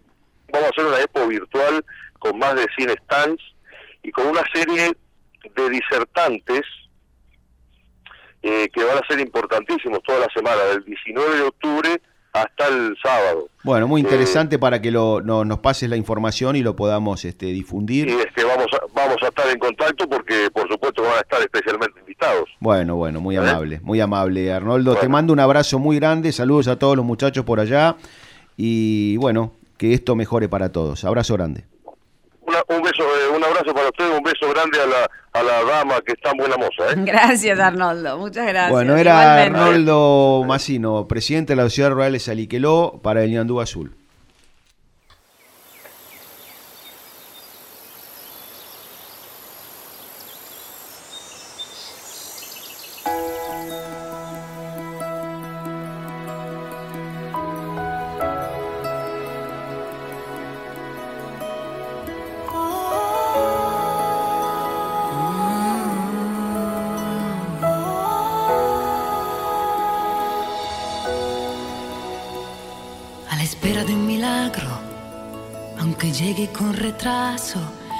¿Cuántas veces este tiempo nos ha robado un recuerdo? Que igualmente todo pasa, también cuando tú no quieres. Y te encuentras con tus años y con los sueños de siempre. Dime Dios, ¿dónde está el valor de seguir adelante? También cuando quisieras quedarte. Dime tú, ¿dónde está? El impulso que llega y que hace. Su agudeza, su valentía, su honestidad intelectual, su sentido del humor hacen del señor Babi Echecopar un gran periodista. Hoy tenemos el enorme gusto de tenerlo aquí con nosotros en el programa. Buen día, Babi. María Garros lo saluda de Coronel Suárez. ¿Cómo está usted? ¿Cómo le va María? Buen día, ¿cómo está? Bien, gracias Babi. Bueno, lo primero decirle que nos alegra muchísimo que usted y su mujer estén bien de salud. ¿Qué sacan limpio de su experiencia COVID, Babi? Eh, bien, muy tranquilo, muy normal, este, gracias a Dios. La hemos pasado de la... compramos la función más barata, la pasamos bien. Qué suerte, Babi. Bueno, ¿qué, ¿qué nos puede decir? ¿Cómo ve la situación general del país? Y como la ven ustedes, la vez pasada vi a los vecinos de Coronel Suárez en la plaza el 17 de octubre, mm. eh, cuando un intendente patotero los procesó por ir a festejar el día de San Martín. y le digo honestamente que no tenía muchas ganas de despertarme a esta hora. Me imagino, pobre un sábado. Porque digo, no, no, porque digo, tiene sentido que yo me despierte cuando están todos dormidos. sí, es tal cual. Buen día, Babi. Fernando Sifone.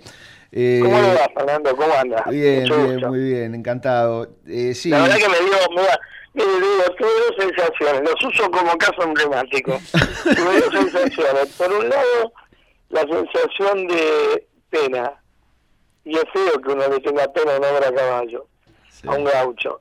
Y por el otro lado, la sensación de que ¿para qué voy a seguir hablando si estos tipos desencillaron y se fueron a explicarle al juez que habían ido a festejar el día de San Martín en cambio de sacar al intendente, ¿no? Con el voto.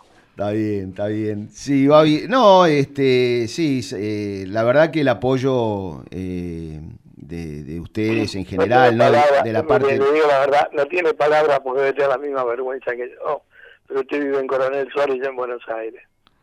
No, está bien, sí, pero el apoyo de ustedes, eh, claro, es, fundamental para visibilizarlo, porque eh, hablamos, de la, hablamos de la dirigencia en general en el programa de hoy, tanto del oficialismo como de la oposición, y de esa parálisis o, o anestesiados, parece que estuvieran. usted, usted vio que Malta, ¿no? Malta, señora, señora, este, hoy me dijo algo de la valentía. María, María, sí, María, María, María, María, María, que es un amor, me llamó mil veces. Sí. Y, y viene usted, ¿no? La valentía. Yo creo que yo no soy valiente, que el, el resto de la gente es demasiado cobarde. Mm. Porque a veces me dicen en la calle, te felicito como hablas. ¿Por qué no hablan ustedes también? Yo realmente les digo, disculpe que hay a pie, pero quería aprovechar este medio para decirlo. Yo no sé cómo puede soportar Coronel Suárez un patrotero en la en la intendencia que después le dicen vengan que los voy a estar esperando, ¿no? Sí. Pero sí. de qué- qué- quién, ¿dónde compró la armadura este Quijote? Y Babi, ¿cómo, ¿cómo hace usted? Porque yo sigo diciendo, usted es re valiente, perdóneme, porque No, no, cada no, cosa... no, no, no, ¿Cómo no? yo soy ciudadano. Y pero Babi, cada cosa que usted dice en la radio debe tener un ejército de fanáticos acá buscándole la quinta cata- gata- pata al gato para acusarlo, inventarle delitos, apología del no sé qué, del no sé cuánto. Eh, ¿Usted siente Eh. que está en riesgo su libertad de expresión de alguna manera o se lo Y banca? Sí, ¿no? Obvio, si todos nos callamos, la suya también está Sí, riesgo. sí, sí. Si todos nos callamos y dejamos que los patoteros nos avasallen, porque ellos tienen que ir a tribunales a dar explicaciones de sus delitos. Nosotros somos nada más que ciudadanos. Por supuesto que me inventan cosas, como siempre digo, hoy día voy a aparecer como un enano vestido de mujer en el baño de retiro. Pero, pero yo obvio que tengo miedo y obvio que me molesta, pero está la República antes, ¿no? Eh, y sinceramente venimos de un país de, de grito de corta, de San Martín, de Belgrano, de Sarmiento, no de ladrones comunes y silvestres, de berretas patoteros. Y usted elige quedarse aquí, Babi, pudiendo irse como muchos, eh, sin embargo, quiere quedarse aquí en la Argentina. Sí, porque acá tengo mis muertos y acá tengo mi- mis nietos y tengo mis hijos, tengo mi futuro eh, de vida y yo podría ir mañana, agarrar a mi mujer y una valija y irme a Miami. De hecho, tengo trabajo. Pero ¿por qué le vamos a dejar a estos sinvergüenzas la, los campos, la tierra? Si ellos lo que quieren es quedarse con todo y tener 20 millones de, de esclavos a, a, a bono. Sí. Entonces, ¿por qué vamos a permitirle eso? Babi, que eh, ha pasado todo tan rápido, ¿no? Porque la verdad que este gobierno hace nueve o diez meses que está y al principio algunos eh, pensaban alguna una cosa por ahí un poco distinta. Yo he escuchado, te sigo muchas muchas veces a la noche, te veo por televisión y, y muchas veces escuchaba al principio de esta gestión decir que, que bueno, se, veía en, en tu, en tu discurso una, un- como una esperanza en Alberto Fernández. ¿En qué, en qué o sea, que obviamente eh, lo que te ha hecho cambiar ya es más que obvio, pero No, no, no, no cambié porque no lo voté. no, no, está bien, pero había una esperanza, había un- como una luz que le veías al- a la Tienes gestión. razón, tienes razón. El que cambió fue negro oro, que lo votó y ahora Ah, no, sí, sí, ese cambió, sí, sí. Eh, yo no, yo, yo voté a Macri. No, está bien, volvería no. a votarlo, no a Macri, pero volvería a votar un gobierno este como el de como el de este, Larreta o Un gobierno, un No, gobierno más lógico, seguro. Sí. ma- un gobierno republicano, Claro, ¿no? claro. No populista, pero le cuento, te cuento, Dale. vamos tutearnos, Dale, tuteémonos, dale. Yo lo defendí de entrada porque yo lo conocía de antes Ah, mira.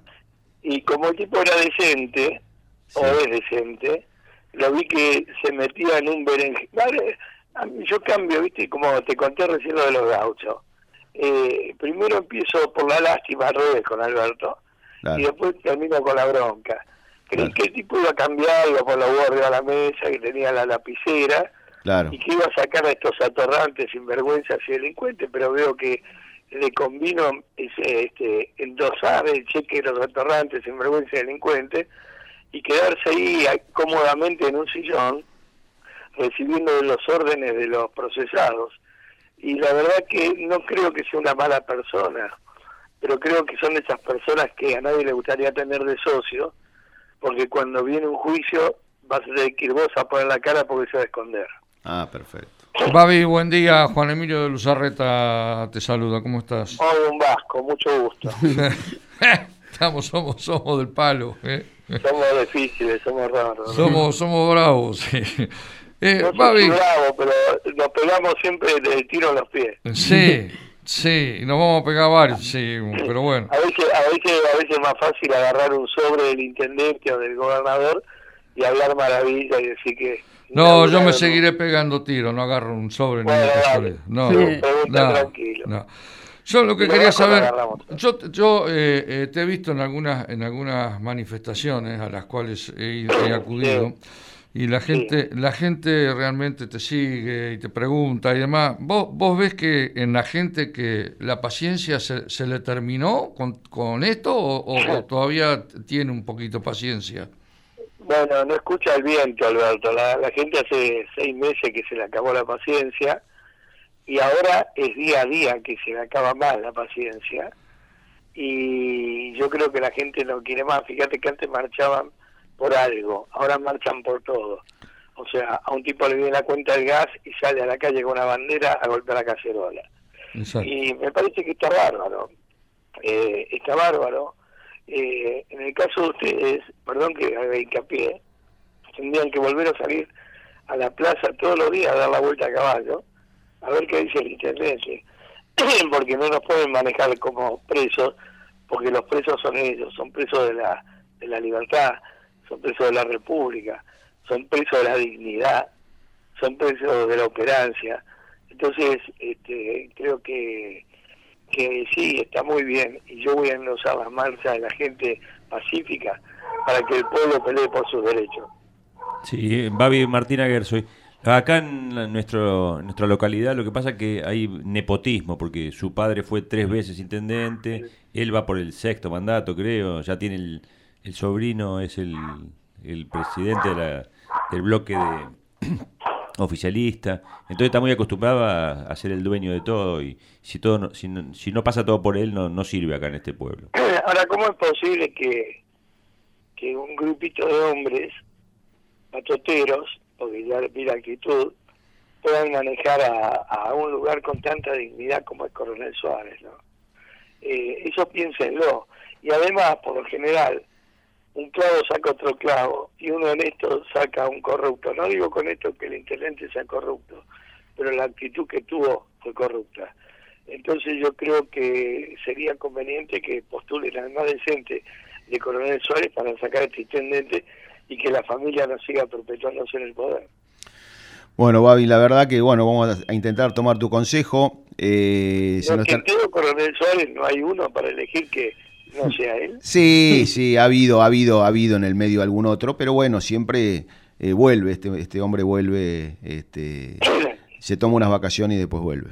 Babi, ojalá que pueda venir a Suárez ahí cuando se levante todo esto. Acá tiene gente que lo quiere mucho, Vicky y Esteban le puedo especialmente. asegurar- Le puedo, ase- le puedo asegurar que cuando vaya a Coronel Suárez en la entrada va a estar un Winchester apuntándome a la frente con el intendente atrás. ¿Se da cuenta por qué yo soy Babi? No, usted dice que no, pero sí, mire, me han prohibido, me han difamado, me han hecho operaciones, me han quemado los teatros, me han querido, este, incluso creo que también en Coronel Suárez, me han este, prohibido los grupos estos de mujeres en lucha. Entonces, Ah. este, si yo iba, que, este, quemaban el teatro y... Pero vamos todos a caballo a la rotonda a recibirlo. Pero que van a ir ustedes a caballo a recibirme a la rotonda si lo sacan cagando. Sí, tiene razón, tiene razón. Ahí estuvimos, ahí estuvimos. Eh, Babi, te agradecemos mucho la nota que le hiciste al- a nuestro Vasco Lecointre acá el otro día por el, Sí, habló poco el Vasco. habló poco, bueno. me- Era, vos dijiste que parecía Robinson Crusoe.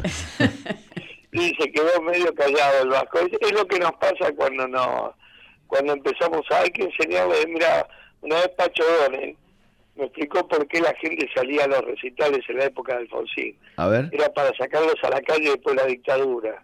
claro. Y yo lo que noto que le cuesta a la gente salir a la calle a pelear por sus derechos y están como como como asustados. Sí, sí, como paralizado. Eh, sí, sí, sí, están paralizados. Pero tenemos... lo que hace que desconfíe del futuro. Pero tenemos la suerte, Babi, dentro de todo, que hay gente como, como vos y como otros periodistas que realmente siguen arengándonos a, a salir y yo creo que cada vez somos más los que salimos. Dios quiera. Lo, bueno de salir es no volver a entrar. Exactamente. Como decía cuando empezó la nota, ¿no? No de sencillar. Si a ustedes con un grito los hacen volver a la caballeriza y acá en Buenos Aires, con el COVID, los hacen volver a casa, van a seguir robándonos el país y van a seguir los corruptos gobernando y los sinvergüenzas. Entonces yo creo que, por lo menos mi mensaje para Coronel Suárez y los lugares de influencia de la radio de ustedes, que es muy linda, y algún diario que haya en Coronel Suárez que levante esta nota, que diga que este, no se puede vivir de rodillas. Eh, y yo siempre le digo más a los lugares como el suyo, donde hay gaucho, ¿no? Siempre en la Argentina la palabra gaucho, la palabra gaucho fue sinónimo de dignidad. Yo en la 125 apoyé al campo y era el único artista que podía pasar por los piquetes. Y todos se sacaban la boina y me aplaudían y los ponchos, porque apoyo siempre al campo y ustedes son campo, ¿no? Y no pueden dejar que un hijo de puta le mande a romper los hilos y le mande a quemar los campos, o que otro sinvergüenza este, los mande a desencillar. Por eso le digo, no quiero que se levanten violentamente, pero es muy lindo el domingo cuando uno va a votar limpiar a los sinvergüenzas de los honestos y tener un país de honestos ese que teníamos hace más o menos 60 años. Babi, te mandamos un abrazo inmenso y un placer este, escucharte y la verdad que, bueno, eh, creo que no solamente a nosotros, sino a, todo el que escuche la nota hoy o u otro día este, le va a servir para eh, sentir un poco de, orgullo y levantar nuestra autoestima, que en general el pueblo argentino la tiene bastante baja. Háganme caso, muchachos, agarren la bandera, ensillen el caballo y con la distancia social salgan cuando quieran porque el país es de ustedes, no del intendente. Un abrazo grande. Gracias, Muchas gracias, Babi, muy amable. Era Babi Echecopar para el Ñandú Azul.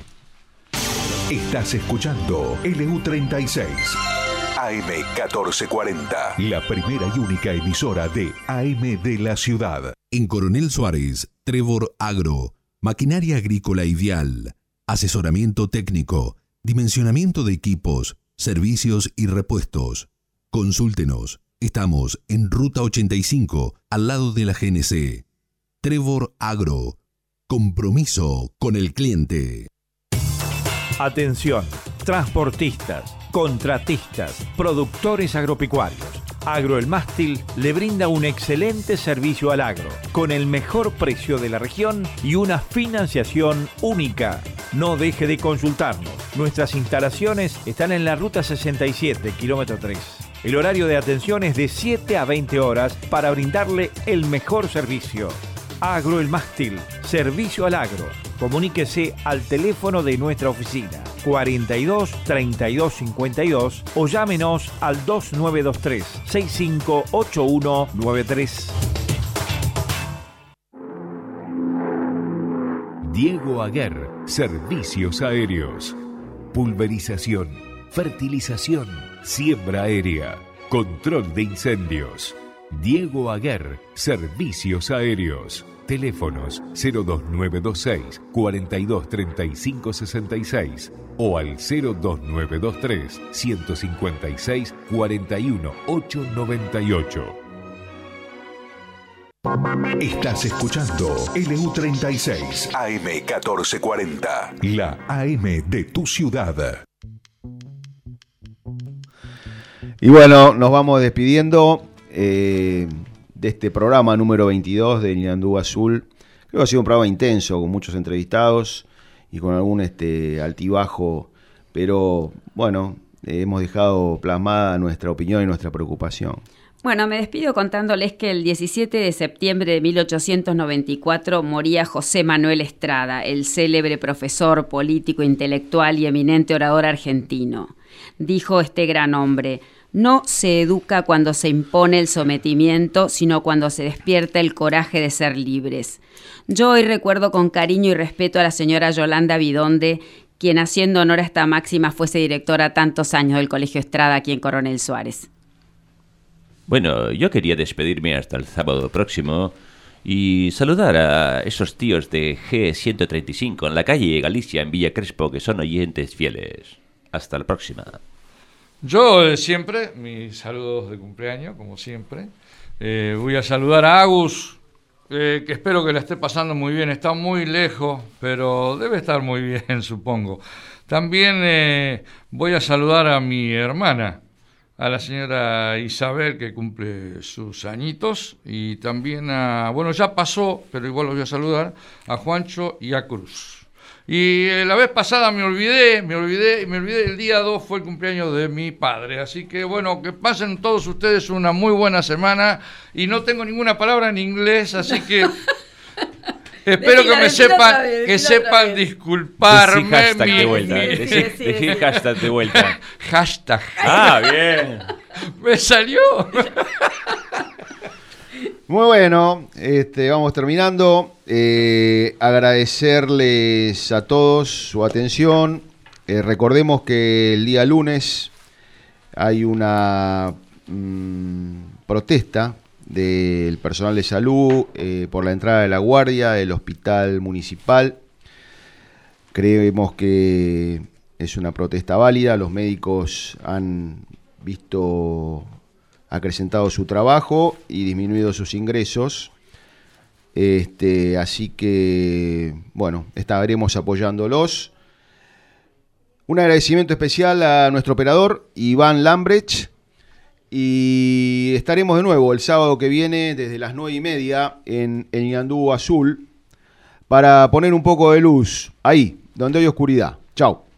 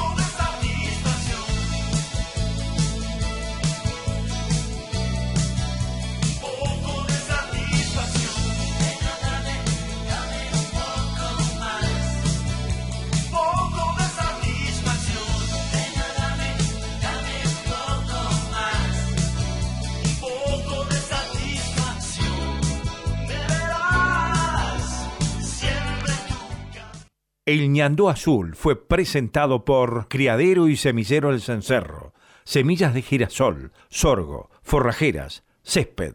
Criadero y Semillero El Cencerro. Coronel Suárez. Teléfono 2926 430 152.